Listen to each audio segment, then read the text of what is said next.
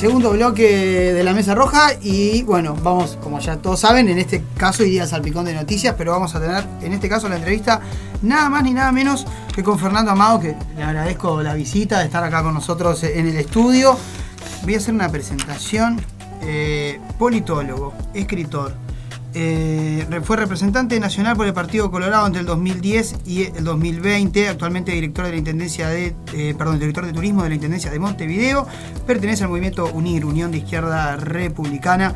Muchas gracias, Fernando. Por no, gracias a ustedes. Un gustazo estar por acá y sé que, este tipo de programa, porque tengo amigos correligionarios, integrantes del grupo, este, eh, que han venido y, es un programa en donde está bueno porque se ejercita la reflexión, eh, el cambio de opiniones, sin filtros, sin cassette, que es como además a nosotros en, Unir nos gusta hacer. Perfecto, perfecto. Bueno, Fernando, vamos a arrancar hablando un poco de, actualidad, porque la verdad que creo que eh, ayer, bueno, la noticia de lo que pasó en el IABA fue algo que, tapó todos los titulares, creo que a todos nos pasó un poco por, por encima esa situación, porque fue algo que se fue, se fue suscitando a lo largo del día y todo, todo el tiempo había novedades nuevas, novedades nuevas de lo que estaba pasando con, bueno, con los estudiantes y, en este caso el desalojo, luego del despido del director del liceo, ¿sí? por el tema del uso del salón sindical. ¿no? Eh, ¿Qué opinión te merece esa situación, Fernando? ¿Qué, cómo, lo, ¿Cómo lo viviste vos?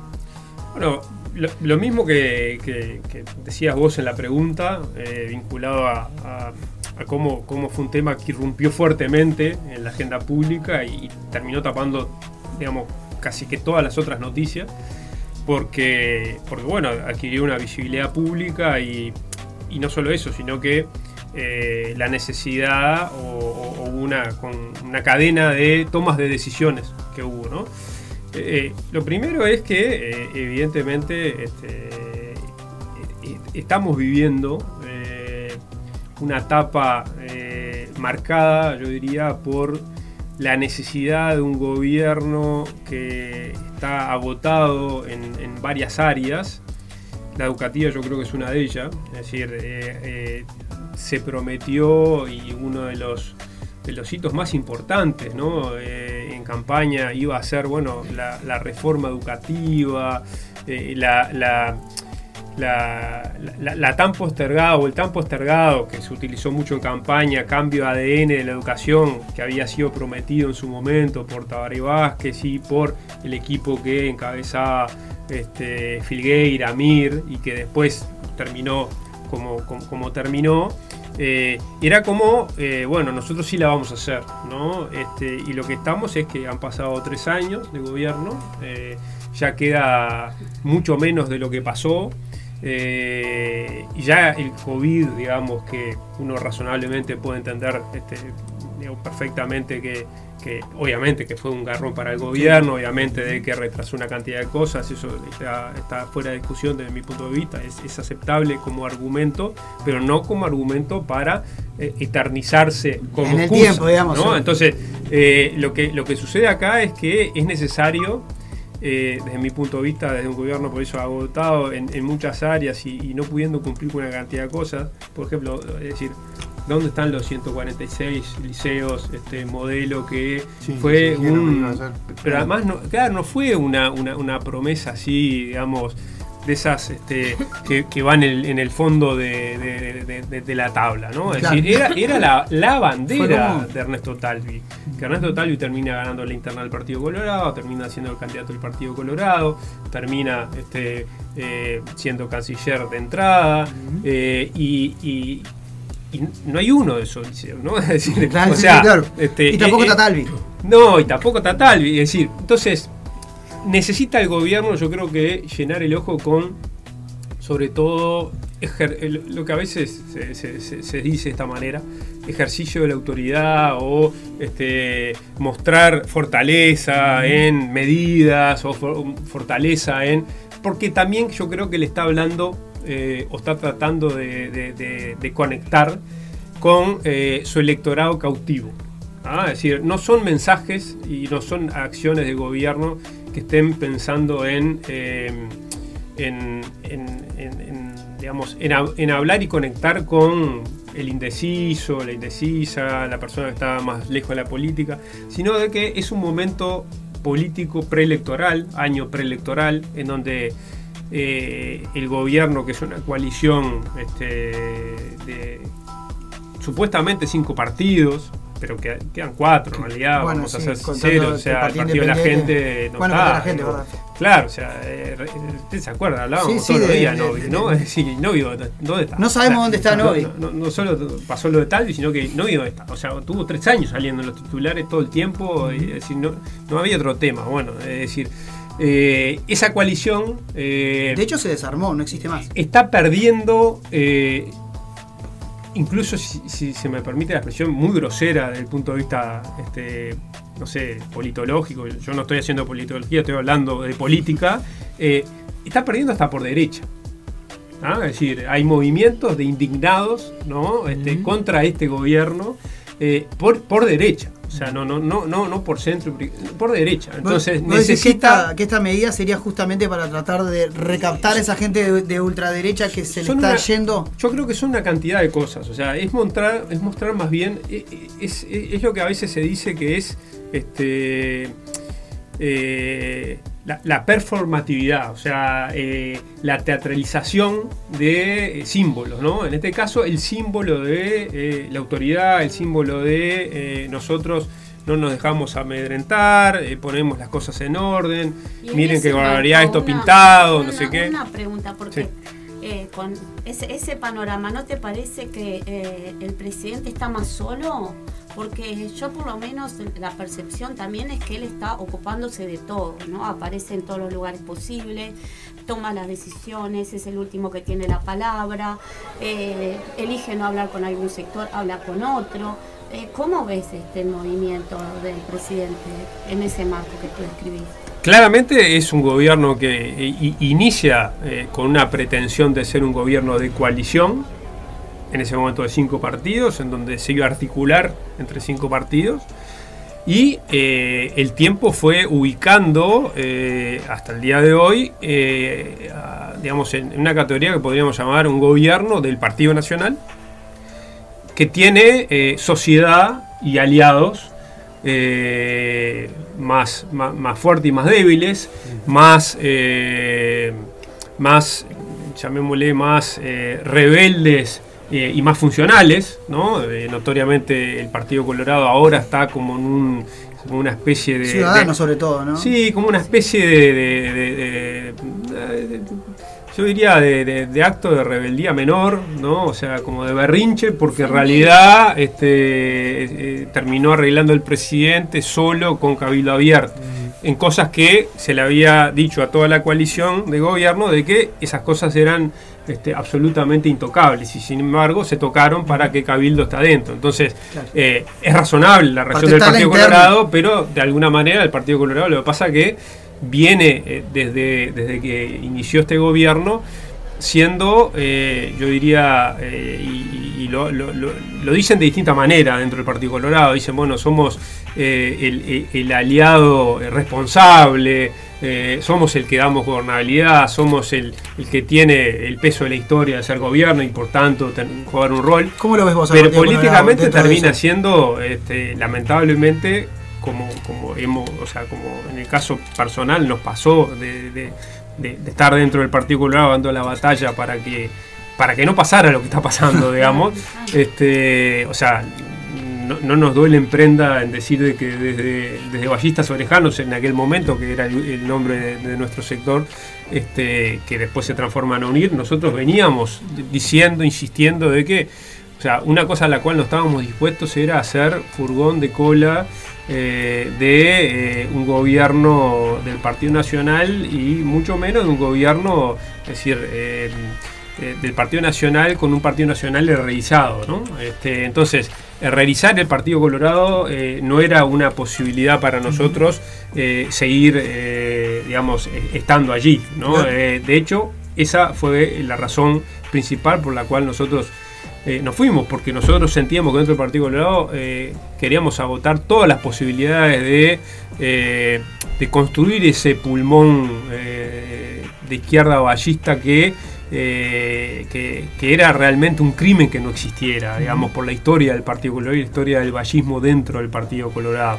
Y eso este, no, no, no, no fue posible este, porque ya un año antes, cuando nosotros tomamos la decisión de irnos, allá por septiembre del 2018, yo hablé con todos los eh, líderes de sectores del partido diciéndoles, este, miren, nosotros, o sea, no, o sea, me acuerdo que usaba este ejemplo porque era bastante gráfico, ustedes se van a acordar, cuando en aquella campaña Hugo León decía Colorado vota Colorado, ¿no? es decir, un Colorado vota Colorado, Colorado vota Colorado. Bueno, si hubiese sido ese la idea fuerza del Partido Colorado, es decir, reivindicando su independencia, su personalidad, su, origen, una cantidad de cosas, bueno, es decir, eh, allí había un paraguas dentro del cual nosotros podíamos seguir construyendo lo que veníamos construyendo y que venía bien, que era, bueno, una opción este, de centro izquierda, eh, ballista, que podía ser minoría, que podía no ser mayoría del partido, pero que,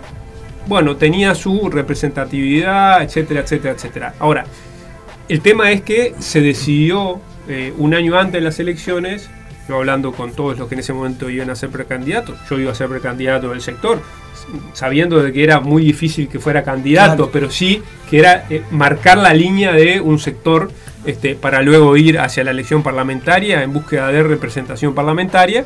Eh, lo, que, lo que pasó fue que ante la pregunta de eh, vamos a ir hasta el final con el Partido Colorado hasta octubre y la decisión de el apoyo del Partido Colorado en el balotaje será después de que terminen las, las parlamentarias. Claro bueno, este, la respuesta fue que no. Fue que era necesario ir generando cuerpo y marca de una coalición de partidos ya al año siguiente y que quienes ya fueran a competir en la interna del Partido Colorado, este, aspirando a ser eh, el candidato del Partido Colorado, ya iba, iba a tener que dar señales en cuanto a el tema eh, concreto de cambio. ¿no? Y, cambio significaba, este, lisa y llanamente, evidentemente vamos a armar algo para sacar al frente. ¿no? Entonces, eh, eh, como ese era el planteo, eh, nosotros no podíamos convivir con ese planteo porque nosotros queríamos ir hacia hasta octubre reivindicando y poniendo en el lugar, digamos, de referencia histórica al Partido Colorado. Y después, o sea, yo diría, eh, conscientes de que los partidos eh, nuestros en el Uruguay son todos y se han terminado transformando en partidos bastante... tradicionales. tradicionales, como, como, como se, en, ciencia política se usa una palabra capta todo, o sea, de que en todos los partidos hay como un centro, una izquierda y una derecha, ¿no? Es decir, tenés como, como expresiones. Eh, o, por lo menos, eh, eh, es decir, en el Partido Colorado, en el Partido Nacional y en el Frente Amplio, como que se da, se, fue dando esa situación a lo largo del tiempo. Entonces, wilsonismo, wilsonismo y herrerismo, vallismo, riverismo, y en el Frente Amplio distintas expresiones que hacían expresiones más, digamos, de, izquierda, radical, más de centro izquierda, este, desde la socialdemocracia hasta... No, no, En ese sentido, eh, había, te había escuchado eh, en una entrevista que afirmaba sobre el futuro de los partidos políticos que se iban a transformar en, una especie de coalición. Creo que es eso. O sea, que las, internas de los partidos cada vez se iban a complejizar más. Lo que pasa es ese claro, porque se polarizaron los partidos. ¿Sabes lo que pasa? Las internas de los partidos, la reforma del 96, que incluye el balotaje, eh, e incluye la interna, en donde el partido tiene que, al final de la interna, eh, encolumnarse atrás de un candidato, una candidata, hace que la previa a esa interna, si vos querés tener realmente posibilidades de victoria al final del camino, tenés que administrar las diferencias. Porque si vos decís, yo soy A y este Z, eh, termina la interna y cómo pegas ni con poxipol o, con pegamento para no hacer una marca. Va a generar después problemas internos dentro de los partidos. Porque además de la interna a la primera vuelta son tres meses y pico. O sea, es fines de junio la, interna y último domingo de, octubre la, nacional. Entonces, es muy difícil recomponer del final de junio a eh, el final de octubre eh, si en la interna eh, fue una interna feroz, fue una interna este, de, diferencias muy, muy, muy, radicales. Entonces, ¿qué hizo? Hizo que los, viejos partidos, sobre todo el viejo Partido Colorado, el Partido Nacional, que convivía desde un Pacheco Areco, candidato a presidente, a un eh, Bayant, eh, la corriente de izquierda, eh, en el medio tenías un Millor, tenía Sanguinetti, Jorge Valle este, y algún otro candidato más. Y en el Partido Nacional pasaba lo mismo, tenía cinco o seis candidatos. Un espectro más amplio. ¿ah? Este, un espectro amplio que iban derecho a octubre, entonces todos eran candidatos a presidente hasta octubre. Entonces, en definitiva, esa toma y daca de las diferencias políticas dentro del partido se dirimían en octubre eh, y allí eh, se dirimía todo, se se dirimía el presidente o sea, ¿quién ganaba? Porque el tema era, dentro del partido, el partido juntaba 50, 40% eh, de los votos. Terminaba siendo el partido más votado, por tanto, ese era el partido ganador de la elección. Y adentro de ese partido, bueno, el candidato más votado era el que terminaba siendo presidente. Claro. Entonces, Tenía, tenía ventajas y desventajas ese sistema. La ventaja era esto de que le daba una apertura eh, y una, este, yo diría, diversidad a los partidos que se mantenía hasta el final y que se yo diría, se, cristalizaba también en bancadas parlamentarias mucho más interesantes desde el punto de vista de la diversidad. Porque no había que andar midiendo, ¿no? Para no terminar rompiendo o no terminar llegando a puntos en donde rompía los puentes y era muy difícil después convivir bajo el mismo paraguas. Eh, la desventaja, alguno me podrá decir razonablemente, y por eso era el argumento de ir hacia un, mecanismo como el que se, se, llegó, es, che, pero eh, eh, hay presidentes que están llegando a la presidencia con el 31% del apoyo ciudadano. ¿no? Es decir, el que votó, para poner el ejemplo del año 94, ¿no? Es decir, el que votó, que fue la última elección de tipo, el, que, el que votó a Pacheco no quería Sanguinetti o el que votó a Jorge Valle no quería que Sanguinetti fuera presidente. Pero al final colaboraron porque terminaron siendo el partido más votado y el presidente fue Sanguinetti. Entonces, esa lógica llegó a la lógica de decir, bueno, vamos a las mayorías, 50 más 1. Eh, entonces, esa lógica, eh, que también incluye lo de la candidatura única partidaria, este, ha hecho de que el sistema esté en esto que vos decías, que es eh, todavía no ha terminado, yo creo que falta un par de elecciones para que termine consolidándose, bueno, un nuevo sistema político y de, partidos más estable. O sea, estamos en un momento todavía de transición, eh, porque en el medio han pasado cosas, o sea, no solo este cambio de regla electoral que yo creo que ha hecho que los partidos fundacionales, en particular el Partido Nacional, que estaban acostumbrados a jugar con esas reglas hace 100 años y maximizaban eh, esa ventaja, esa ventaja apareció el Frente Amplio y todo cambió. Ah, entonces, después el cambio de gobierno, o sea, Frente Amplio 15 años en el poder.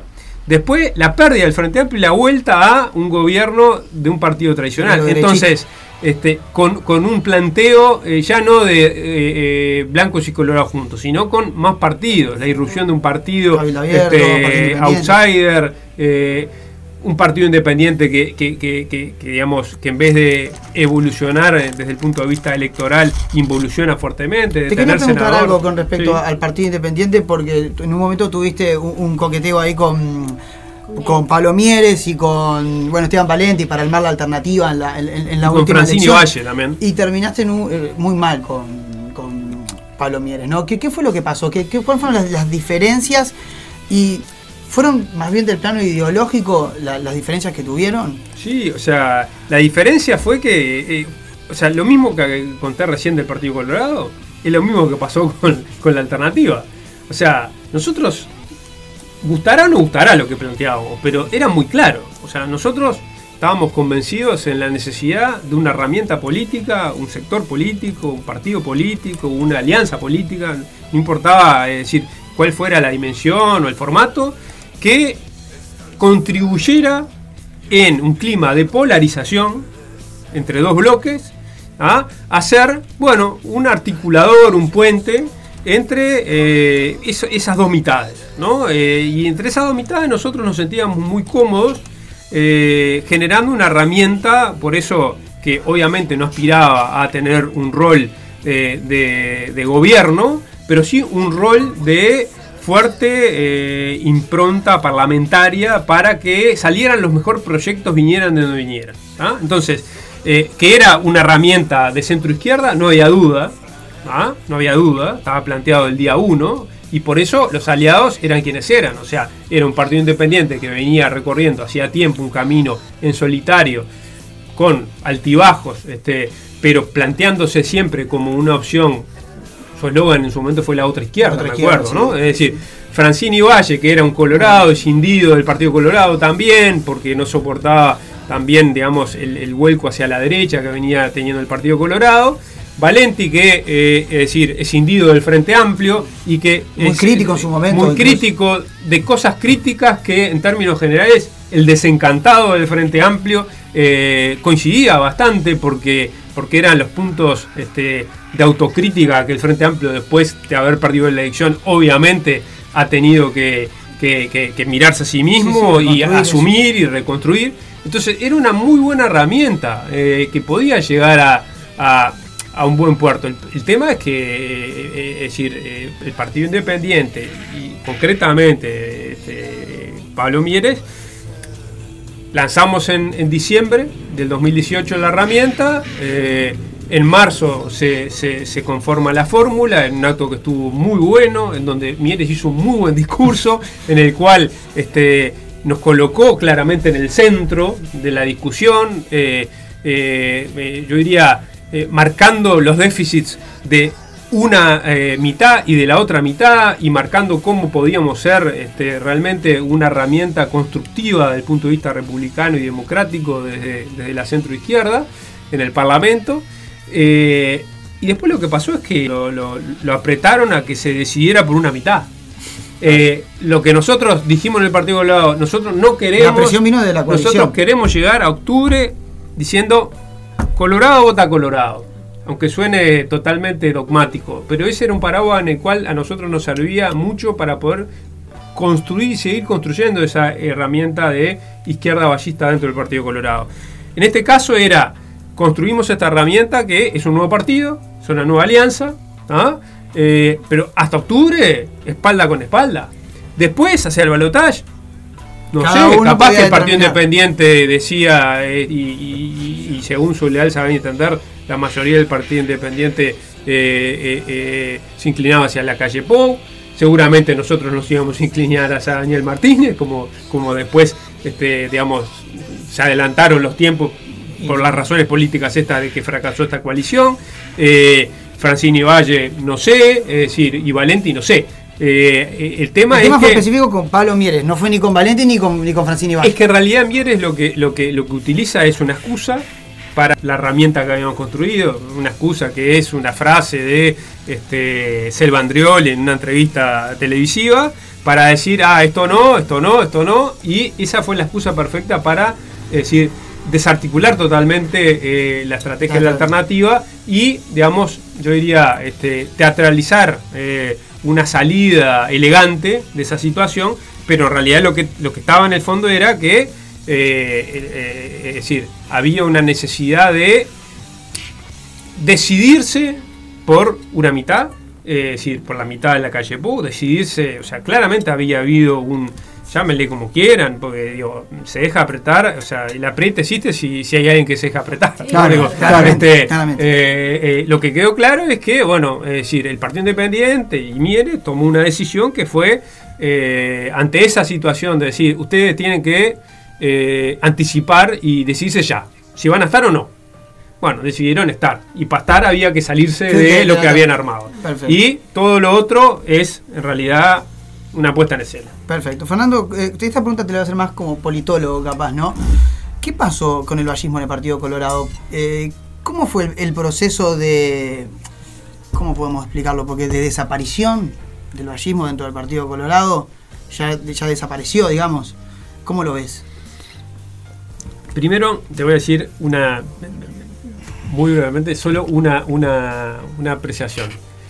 Yo hablo como político porque tengo mucho respeto a, todos mis colegas este, politólogos, politólogas, eh, que hacen ciencia política, ¿no? Entonces, yo lo que tengo es que me he formado eh, en la carrera, eh, soy politólogo, este, me gusta mucho eh, leer este, las, cosas académicas, he encontrado a través de los libros otra beta que, que no es hacer ciencia política, sino es hacer periodismo de investigación sobre temas que me interesan, porque particularmente tienen mucho que ver con el poder, tienen mucho que ver con la ciudadanía, tienen mucho que ver con con, una cantidad de, temas que, hacen a la república, que hacen a la convivencia, a, cómo, a, los balances entre, entre, entre grupos de poder, etcétera. Pero yo hablo como político. Bien, no como politólogo. Perfecto, como político. Eh, porque el, politólogo, cuando habla como politólogo, tiene que tener algo académico, estudiado, que es lo que nos enseña cuando entramos a facultad. O sea, no es que yo vengo acá y con la chapa politólogo opino. No, o sea, entonces algo como. No, pero capaz que puede tener más, herramientas, digamos, para, o más conocimiento de, de, cuestiones internas. Seguramente sí. Yo creo que, que, nosotros no tenemos, capaz. Seguramente sí, pero seguramente sí, pero, me, pero me gusta aclararlo porque, porque, porque yo soy político. Este. Y, además, este, en un momento en donde la política eh, y, el, llamémosle el, trabajo como político o, denominarse como político, como política, está lamentablemente eh, eh, pasando por un, por un momento de no de no gran prestigio, o sea, hoy no es un gran prestigio eh, ser político, ser política, este, sino muchas veces es el primer reflejo es este, negativo, ¿no?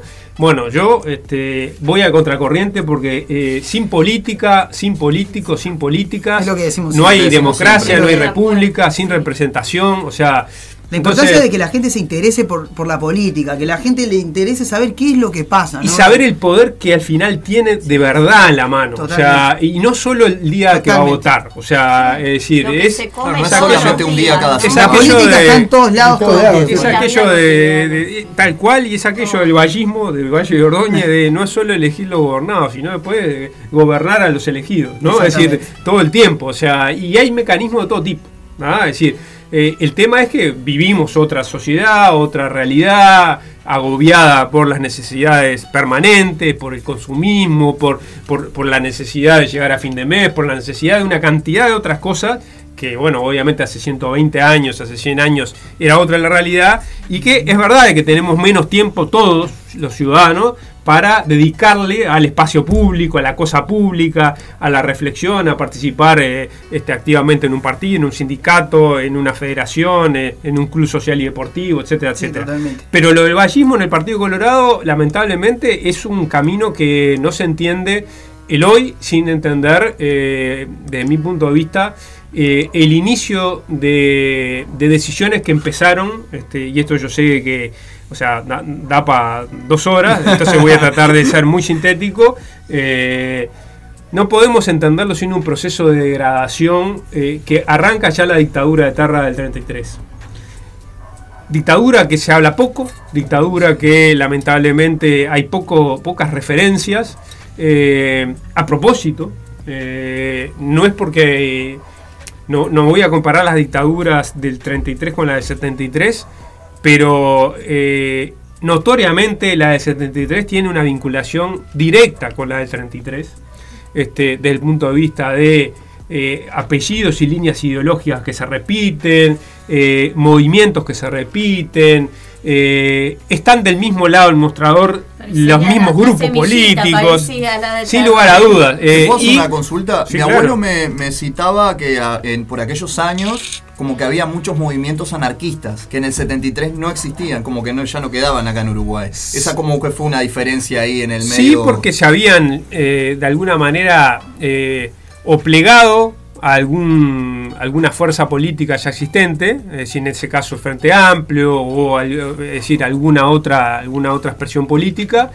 Eh, y porque también habían sido duramente castigados, perseguidos, ¿no? Es decir, entonces la dictadura del 33 es, un antes y un después, porque ahí el Partido Colorado se parte, pero se parte pa' buena, ¿no? Es decir, claro, hay una parte del Partido Colorado que está con la dictadura, y hay una parte del Partido Colorado que es perseguida. Eh, y ahí no existía el Frente Amplio este, y eh, colorados, ballistas, ¿no? Claro, colorados ballistas. Eh, en la isla de Flores, exiliados en, Buenos Aires, en distintos lados, o presos o asesinados, como el caso de Grauer. O sea, no hay que olvidarse que Grauer murió en un, o sea, murió este, tirado en una celda de la policía después de venir de un acto eh, eh, protestando por la dictadura de Terra en, Minas. Había ido a Minas y en la vuelta de Minas la policía eh, le dan una paliza, se lo llevan preso y, muere este, sin ningún tipo de auxilio médico. ¿no? Entonces, ese es uno de los mártires que, dejó la, dictadura de Terra, como Baltasar Brun, que bueno, decidió en un acto simbólico potentísimo tratar de que esa dictadura naciera muerta en algún sentido, ¿no? Es decir, que ya cobrara este, una primera víctima de un primer acto de, ese tipo de resistencia que marcara que la dictadura iba a tener que permanentemente cargar con eso desde el día uno. Entonces, allí, eh, es decir, llegó a haber una ruptura del vallismo con el Partido Colorado. O sea, el vallismo histórico se va del Partido Colorado.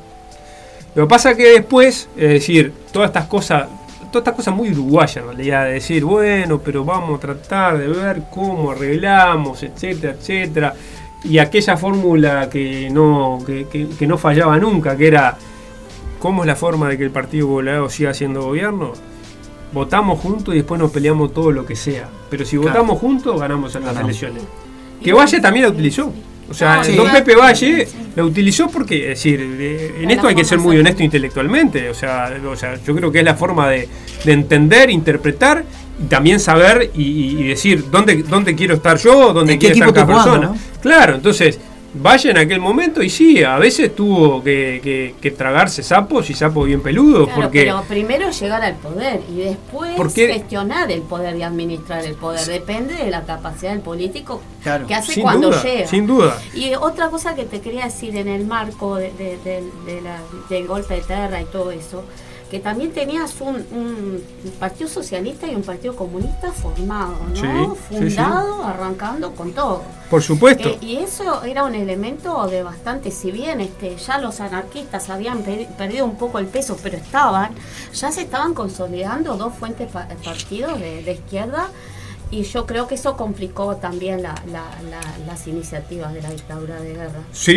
sin duda. O sea, allí hubo. Eh, la, alianza fue anarquistas, sindicalistas, ballistas, comunistas, socialistas, es decir, que eh, eh, formaron un frente común, eh, digamos, no, no, no, no, orgánico, pero, pero sí de hecho, para enfrentar, para enfrentar antes de que se diera el hecho, la resistencia contra una posible dictadura y después la dictadura mismo y después fueron los perseguidos de la dictadura de Terra, ¿no? Es decir, eso es así.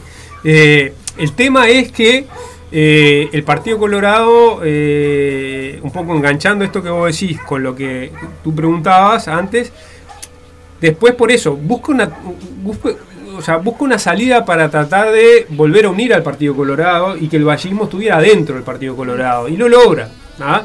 con un costo alto para el vallismo, desde mi punto de vista. ¿no? Este, quizás en ese momento histórico, bueno, es decir, era, era difícil este, que que, se cristalizara de otra manera. Pero fue un, costo que quizás en ese momento no, era posible eh, medirlo o, proyectarlo, pero que después el paso de los años y de las décadas hicieron que eh, obviamente eh, se fuera notando más. hay un libro de un compañero que, que ballista de la primera hora, este, eh, correligionario, eh, Carlos Fedele, que es politólogo, que él sí se dedica a esos temas de manera académica, científica, escribió un libro este, sobre, este, sobre, sobre el golpe de Estado de Terra y los traumas que quedaron para el Partido Colorado y para el vallismo. ¿no?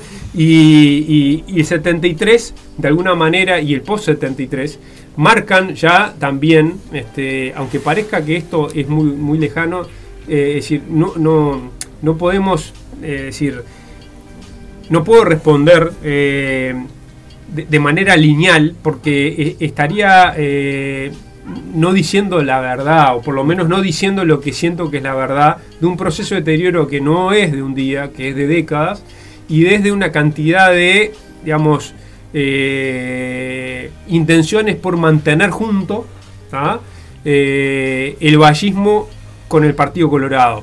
Eh, y hay un gran determinante que, creo que juega un rol fundamental que tiene que ver con dos fenómenos al mismo tiempo.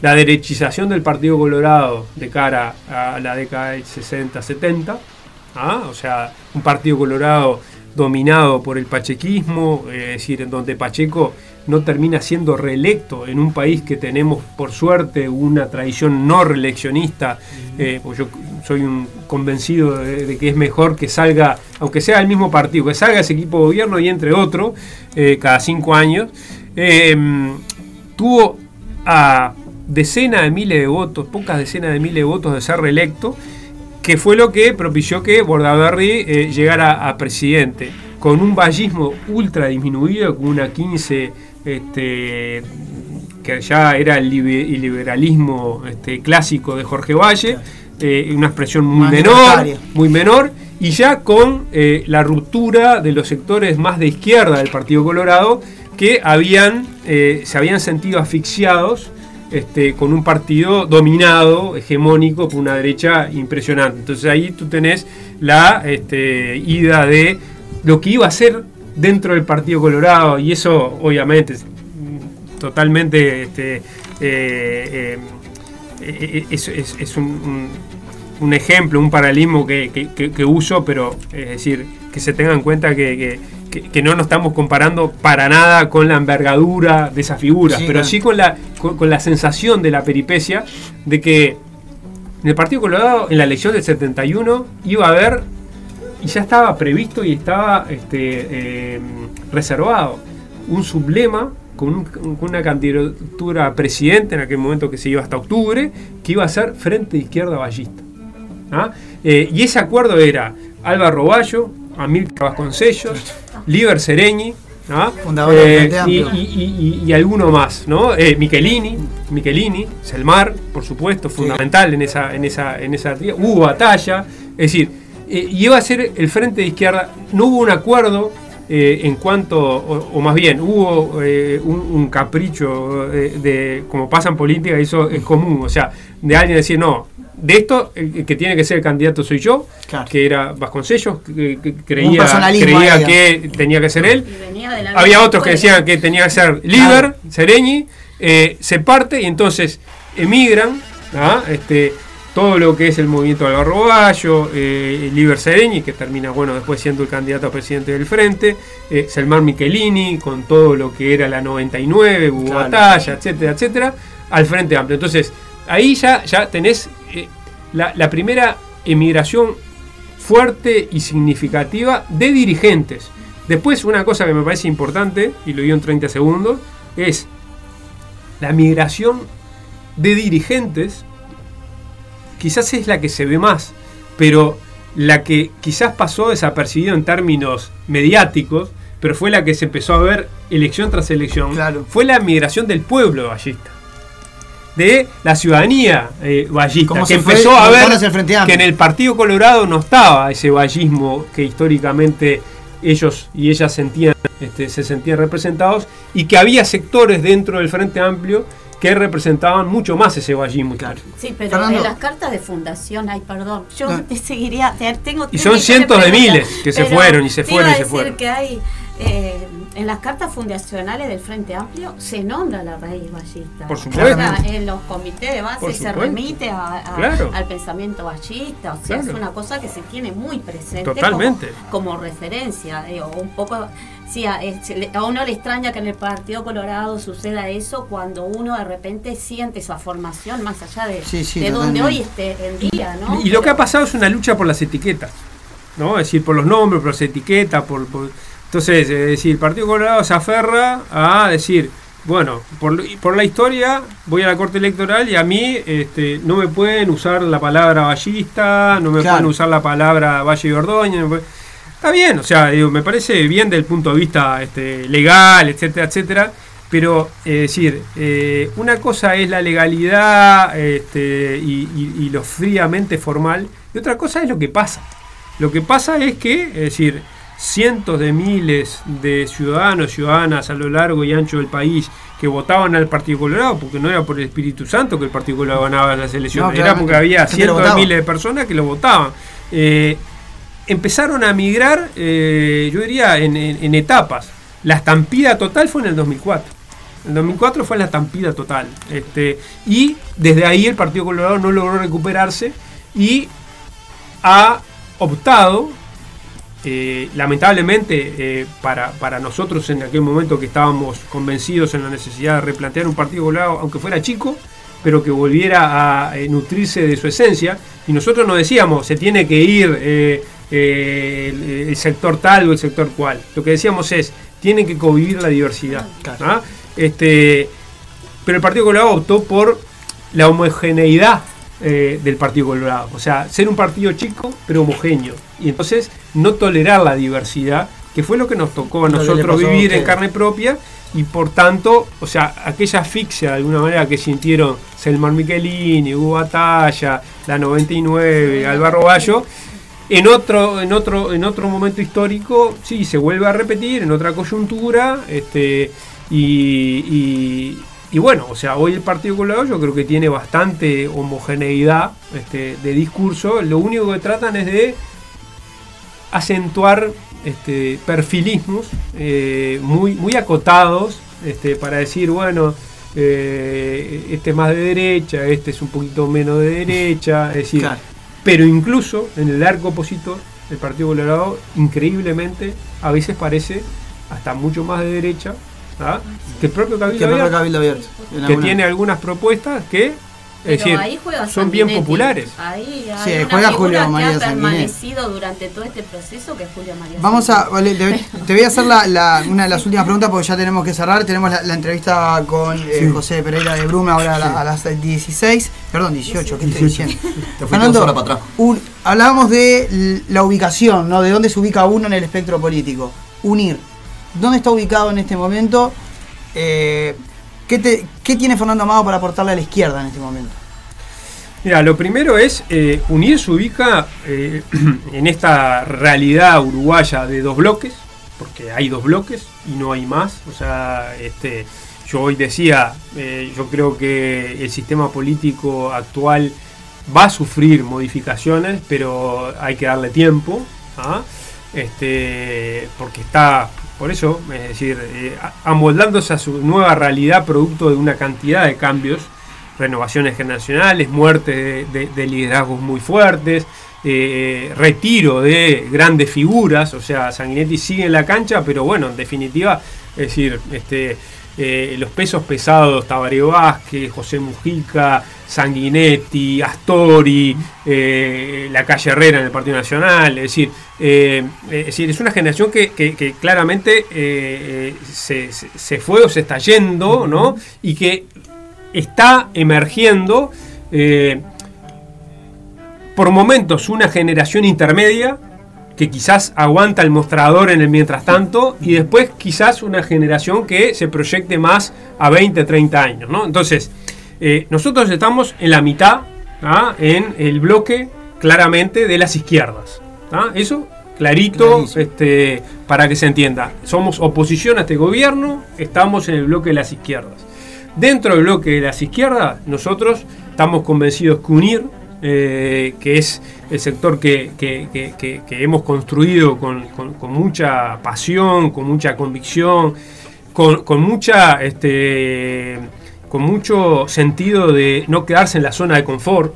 Eh, quizás sería más sencillo desde el punto de vista del cálculo electoral, de la posibilidad de, posiciones políticas, eh, ingresar a determinados sectores más, más amplios, que puedan tener más proyección política este, por, por, su ya este, eh, posición. Eh, por ejemplo, al MPP, por ejemplo, que quizá sí, o otros sectores, yo qué sé, decir, pero, pero no, o sea, lo que nosotros es, nosotros queremos, primero, no dejar de levantar la bandera de la independencia de izquierda, republicana, que además UNIR se ha construido a partir de nutrirse de gente que ha venido de distintas eh, expresiones y experiencias ideológicas de izquierda.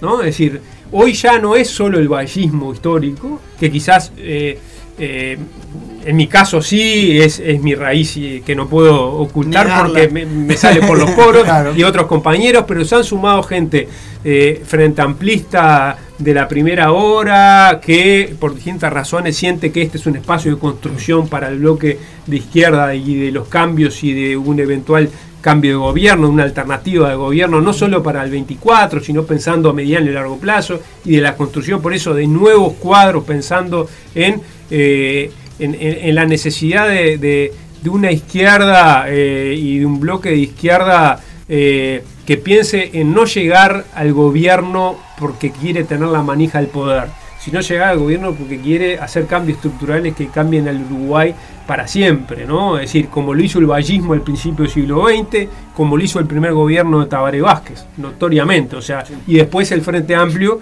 creo que es una de las autocríticas, este, o por lo menos yo es una de las críticas que le hago como ciudadano y como político, eh, pero también eh, creo que el Frente Amplio eh, lo ha tomado como autocrítica y creo que es muy importante. Bueno, es decir, hubo un primer gobierno recontra transformador con reformas estructurales, reforma este, de la salud, Sistema Nacional Integrado de Salud, eh, reforma tributaria, plan igual, entrar a los cuarteles, encuentro de, de, resto detenidos desaparecidos, eh, militares que fueron presos, eh, es decir, la justicia, en todo ese, paquete este, que tenía que ver con, con memoria, verdad, impunidad, etcétera, que siempre va a quedar sabor a poco porque es algo que como la democracia, o sea, es un horizonte, este, pero que nunca lo terminás de, es como agarrar. La, es como la zanahoria. ¿no? Claro, y además lo, lo otro, este, eh, una cantidad de reformas eh, muy importantes. El plan Ceibal, que fue, ese es un plan eh, intrínsecamente ballista desde el punto de vista de cambiar las posibilidades desde la más tierna infancia este, e igualar por lo menos desde el punto de partida, en aquel momento era igualar una cantidad de gente, estamos hablando de 2007, ¿no? O sea, han pasado muchos años, lo que pasa que eh, igualar del punto de partida, no el tema de como muchas veces se, se, se, se, frivoliza los jueguitos en el, el no, no, no, no es eso, es que en aquel momento tener una PC, tener una computadora, era solo para una parte de la población. Eh, eso lo que permitió fue de que todos los gurises y gurisas, desde la más tierna infancia, tuvieran acceso al lenguaje, a aprender el lenguaje de eh, las nuevas tecnologías. Como hoy agarra un, bebé eh, de, un año y pico, dos años, cuando ya empiezan a, y te maneja el celular y vos decís, ¿cómo? ¿Cómo y bueno, es la intuición, es una cantidad de cosas que si no se aprenden de chicos no se aprenden o cuesta mucho más aprenderlo. Entonces, todo eso que hubo en el primer gobierno de Vázquez y que se intentó de seguir varias de esas políticas en los otros gobiernos, fue como que se agotó ese, ese, envión brutal de eh, reformas, ¿no? Eh, bueno, nosotros lo que queremos es contribuir no solo en la acumulación electoral, que por supuesto la vamos a hacer y queremos ser una expresión política que llegue al Parlamento, que tenga voz en el Parlamento, cuanto más amplia mejor, porque bueno, va a tener más peso la posibilidad de nuestra voz y nuestras posturas políticas eh, en, el gobierno, en fin, en, la agenda legislativa, pero también ser parte de los que eh, permanentemente hagamos acuerdo de decir, no, no, no es solo llegar al poder, ¿eh? No es llegar al poder, sino, o sea, si estamos pensando en eso, hay, poco, de izquierda. O sea, si es, llegar para administrar, no, ese es un planteo de derecha. Nosotros no queremos llegar para administrar, queremos llegar para cambiar la realidad. Perfecto. Fernando, te agradezco bueno, muchísimo. No, muchas gracias a ustedes, por favor. Sí, es un placer. Esperemos poder tenerte de vuelta por acá. Para nosotros sería un honor. Obvio. Eh, si te querés quedar el resto del programa, estás más que invitado a quedarte acá con nosotros a compartir, ustedes también. Así que. Muchas bueno, gracias. Gracias por estar. Eh, no, espero volver pronto. Este, por suerte ya estamos en plena este, tarea que es parte de la. De, diría, este, no de la campaña, porque está, estamos lejos de la campaña, pero sí de esto del vínculo permanente y de estar, y tenemos algunas instancias ahora este, de, de, intercambio con gente. Voy para Rocha, después voy para, para Melo, para Cerro Largo, o sea, eh, eh, eso también a veces es denostado, la campaña política o, recorrer, y es fundamental. O sea, si uno no le toma el pulso a, la gente todo el tiempo eh, y no toma el pulso de la sociedad, este, yo eh, estoy en contra también, no lo fui cuando estuve en el, legislativo, no lo voy a hacer si vuelvo al legislativo. Eh, quien es electo para estar en el Parlamento no es solo legislador, es representante nacional. Y es tan importante la tarea que ejerce como legislador, dictando leyes, haciendo pedidos de informe, toda la parte legislativa, como la de representación política. ¿ah? Y para eso, o sea, el que se, eh, eh, o sea, la persona que entra al Parlamento y este, queda encerrada en el Parlamento y en el mármol los cinco años, no avanza. Eh, capaz que con la mejor buena voluntad y trabajando muchísimo. Es una mala inversión. Eh, es decir, a los cinco años sale sin entender el Uruguay. A los cinco años sale sin entender el Uruguay. Eh, y en el medio de esos cinco años, es decir, se va perdiendo y termina legislando sobre realidades que ni termina de conocer. Entonces, qué importante la realidad del interior, siempre lo decimos. Totalmente. Totalmente. Bueno, Fernando, muchas gracias. Un placer tenerte con nosotros. vamos, a hacer una pausita y volvemos con la segunda entrevista que esta vez es telefónica. Vamos ahora con la telefónica con José Pereira de Brum, vamos a estar hablando de la, bueno, de la reforma jubilatoria. Sorprendieron las declaraciones de Pereira de Brum al menos a mí, ¿no? Que la verdad lo veía como que quizá podía estar a favor de la reforma, pero sus declaraciones fueron bastante sorprendentes, así que de la Mesa Roja nos comunicamos para Tenemos mensajito de la audiencia, pero lo vamos a compartir luego porque... Sí, tenemos mensajitos, tenemos, pero tenemos, mucha gente tenemos sumándose al vivo en Instagram también saludando y mandando mensajes para Fernando y para los invitados en esta tarde. Vamos arriba, vamos a una pausita y ya continúa la Mesa Roja.